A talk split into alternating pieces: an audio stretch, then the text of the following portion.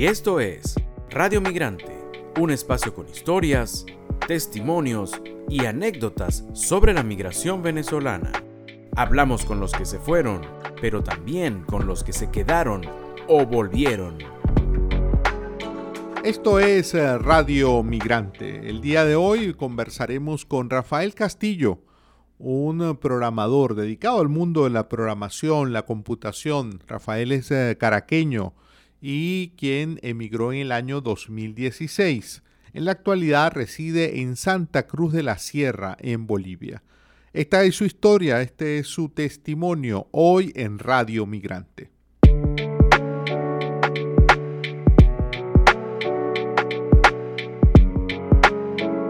Rafael, muchísimas gracias por atendernos. Te damos la más cordial bienvenida. Un placer estar con ustedes el día de hoy. Rafael, cuéntanos, ¿cómo, cómo es Santa Cruz de la Sierra? Esta ciudad que mm, entendemos como la, la principal ciudad eh, industrial, ¿no? De Bolivia. Sí, correcto. Este, Santa Cruz de la Sierra es el pulmón económico de Bolivia, básicamente. Es donde se encuentra la mayor parte de la producción del país. Eh, Santa Cruz es una ciudad bastante caliente este, en verano eh, y bastante fría en invierno, o sea, el clima es bastante cambiante. Sin embargo, es una ciudad muy bonita, llena de una diversidad cultural impresionante. De todo tipo de gente, de todo tipo de caras, de todo tipo de cosas. Es una ciudad que de las ciudades de Bolivia es la que yo recomendaría muchísimo más para vivir, porque de paso es la que a nivel cultural, a nivel de la manera de vida, es más parecida a la cultura que tenemos nosotros los venezolanos cuando migramos. De todas las ciudades de Bolivia, Santa Cruz es la más parecida. Ahora, Rafael, ¿cómo, cómo llegaste? Tú emigraste en el año 2016. ¿Cómo llegaste allí a Santa Cruz? Eh, ¿Cómo planeaste estar ahí eh, residiendo, emigrando a, a Santa Cruz? Mira, la verdad, este, esto es una de estas cosas que, son bastante fortuitas, ¿no? Porque mi plan inicial era Brasil. Yo estaba, bueno, por la situación que ya todos conocemos, este, estaba en Venezuela en el año 2016. Como yo soy, trabajo en el área de programación y desarrollo de aplicaciones, este afortunadamente es uno de estos trabajos que se puede hacer a distancia. Entonces, bueno, dada la situación que teníamos, este, yo empecé a ver mis opciones afuera del país y a buscar aquí, a buscar allá y conseguí una oferta de empleo mediante un amigo en Brasil, en la ciudad de Portobello. Allá fue donde yo migré en el año 2016. Ah, ya. Estuve por allá, este, me fue bastante bien en Brasil. Sin embargo, bueno, en ese interín, este, como todo, como toda historia de migrante, tiene sus altos y bajos. Claro, claro. Y bueno, en uno de estos bajos, este, digamos que la, la compañía con la que yo estaba empleado finiquitamos contrato. Y bueno, andaba yo de nuevo otra vez en busca por aquí, busca por allá. Buscando trabajo. Correcto. Y me aparece, este, fue una historia casi de, de esta, para ser un poco chistoso, tipo la rosa de Guadalupe, donde tú le dices, oye, Diosito, ya ayúdame que no tengo nada. Y me cae esta entrevista de trabajo con una empresa de acá de Bolivia, las personas que, me podría decir que me salvaron el, el, el apetito y nada, me dijeron, como te digo, fue una historia casi increíble, pero me dijeron, mira, este, la cosa es que estás en Brasil y para allá y esto, y yo les digo, bueno, pero yo, o sea, me interesa mucho ir, me interesa mucho el trabajo, etcétera, etcétera, pero bueno, tendrías que esperarme una semanita que yo organice mis cosas para mudarme. Cosas del destino, el jefe me llama al día siguiente y me dice, mira, ¿estás dispuesto a venirte ya? Nosotros te ayudamos con el pasaje, con eso, eso sí, descontado de tu primer mes de sueldo. Yo ah, al día siguiente me fui. ah, oye, qué increíble, ¿no? Increíble. ¿En qué momento, ah, sí, e, en qué momento, Rafael, te mudaste de Brasil a Bolivia? ¿En qué año? Eso fue en enero de 2018. Me acuerdo perfecto que yo llegué acá el, el 25 de enero del 18. Y mm, cuando decidiste irte de Venezuela, tú obviamente mencionaste ahora razones que todos conocemos. Obviamente conocemos todo lo que ocurre en Venezuela, todos lo hemos vivido, pero en tu caso particular, ¿hubo alguna situación específica que te afectara y que te llevara a, tomar la decisión de emigrar? Mira, más que todo el tema, bueno, ahí hubieron como que varias cosas que convergieron, ¿no? Eh, el primero es que, bueno, como todo joven, y lastimosamente hay que mencionarlo, en Venezuela hay un punto donde ya tú con veintitantos años te dices, ¿hasta cuándo voy a estar en esto? Y eso se junta con el tema de la inseguridad. Yo soy una persona que viene de Petare, que todo el mundo ya conoce cómo es Petare, o cómo era, no sé cómo será ahorita. Este, y yo fui víctima de tres robos en una semana. Wow. Y yo dije, de aquí o salgo pobre o salgo muerto. Claro. Y dije, no, no, no, no es que no, no puedo quedar, porque también una de mis metas era, bueno, la meta de mucha gente, tener una familia, tener, y yo, ¿qué hijo voy a criar yo aquí? Ni loco. Y entonces dije, no, me, tengo que ir. Y, claro, fue un proceso duro porque es dejar tu familia, dejar todo y salir con una mano adelante y otra atrás, pues.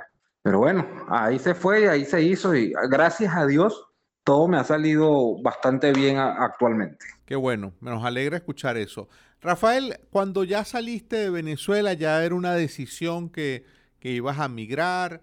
Eh, ¿Cómo fue esa despedida de Venezuela? Es decir, de tus amigos, tu familia, sabiendo ya que tú ibas con plan en firme de, establecerte fuera, fuera del país. ¿Cómo, ¿Cómo se despidieron de ti en Venezuela? Mira, afortunadamente yo tengo una familia y un círculo de amistades que son básicamente todo, ¿no? Porque lo curioso de ese tema es que la despedida que las personas, que todos, que mis amigos y mi gente me hicieron, no fue esa típica despedida emotiva de te vamos a extrañar, sino todos tomaron la actitud y sin planearse de no te nos vemos mañana. O sea, la, la actitud de la despedida fue como que mañana nos vemos, porque claro, todos estaban conscientes que, digamos, dejar fluir esa emotividad me iba a ser más difícil la partida. Entonces todos era como que, no te preocupes que nos vemos mañana. Y fue bastante alegre, fue bastante... Bueno, tú conoces que el venezolano no, emotivamente no se deja tumbar tan fácil. Y eso fue, y bueno, tan así nos vemos mañana que afortunadamente el día de hoy tengo a mi mamá conmigo que la puede traer. Y entonces sí, nos vemos mañana después de todo.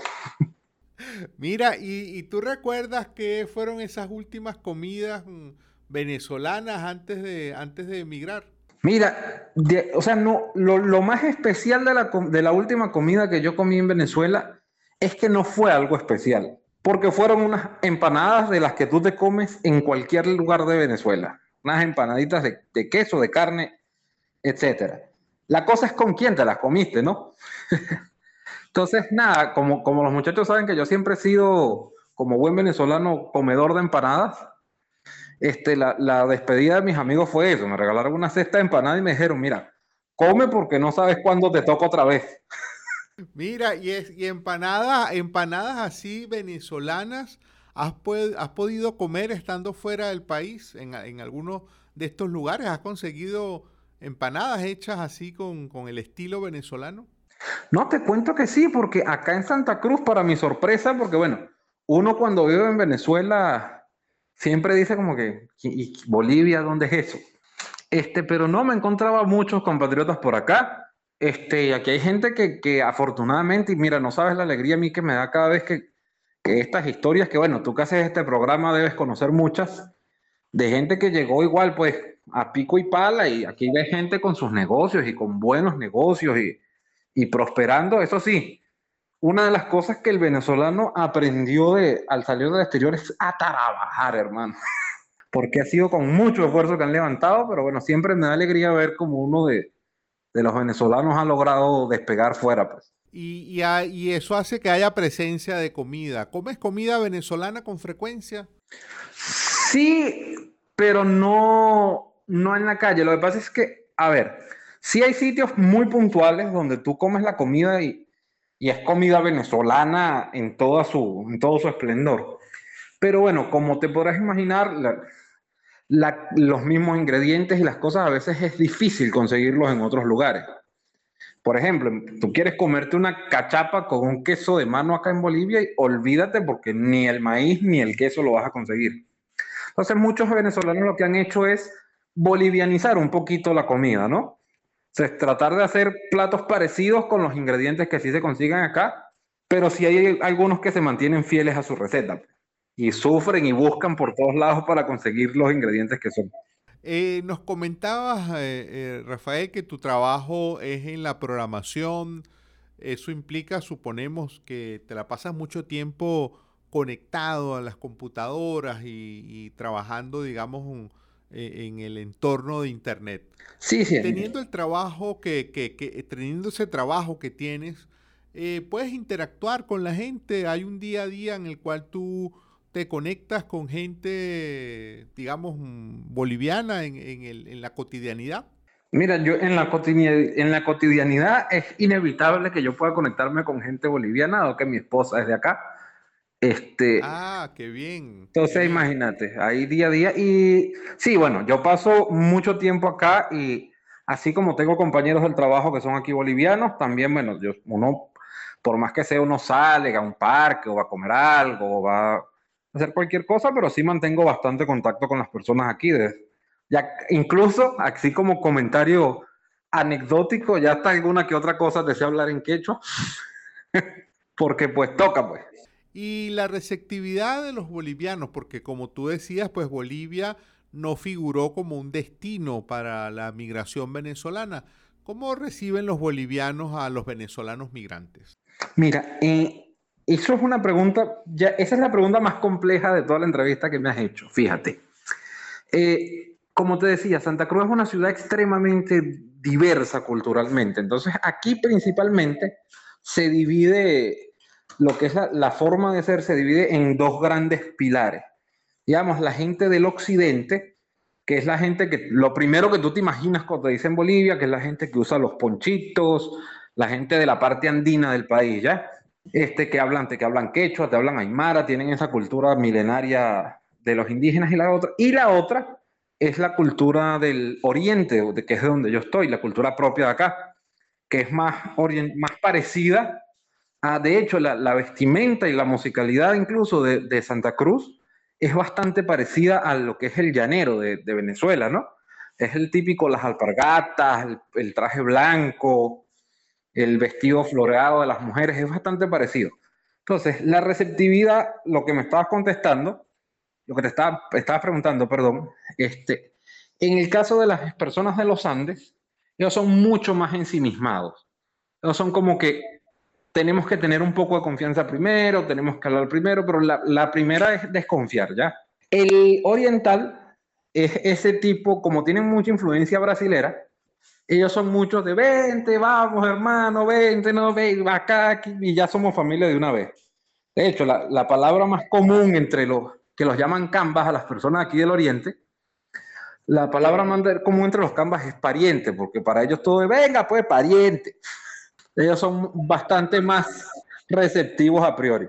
Y bueno, o sea, a, ti también ya estás involucrado, ya te ven también entonces como un, como un pariente, ¿no? Sí, ya de, de tanto fastidiar ya me volví pariente.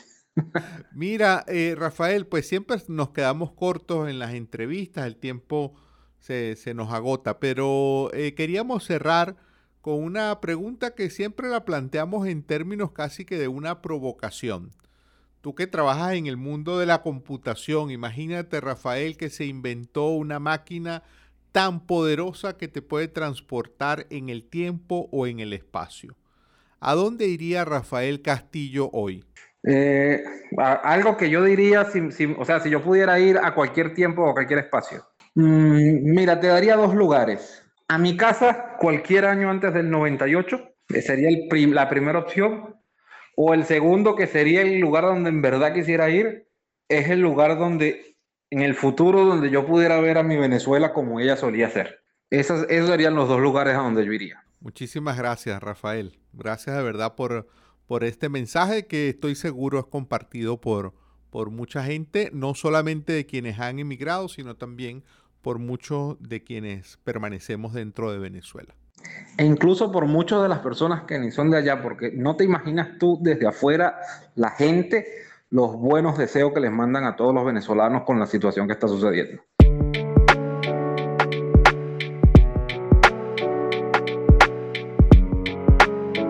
Y así concluimos esta conversación con Rafael Castillo, lo hemos tenido invitado hoy en Radio Migrante. Rafael es un nacido, un venezolano nacido en Caracas, quien emigró en el año 2016. Tuvimos su historia, tuvimos su testimonio hoy en Radio Migrante. Esta fue otra presentación de Radio Migrante. Nos puede seguir tanto en Twitter como en Instagram. En estas redes sociales estamos como arroba Radio Piso Migrante.